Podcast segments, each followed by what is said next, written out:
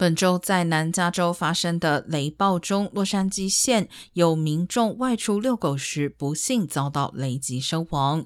尽管此类事件发生的几率不高，但气象局和 CDC 都有避免遭到雷击的相关指南，包括出现雷电时，户外没有任何地方是绝对安全的；而当听到雷声时，代表闪电已经接近，应立刻转移至安全地区。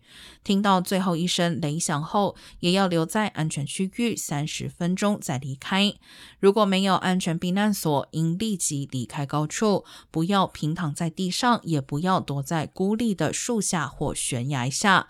同时，避开任何可以导电的物质，包括水源和铁网、栅栏等。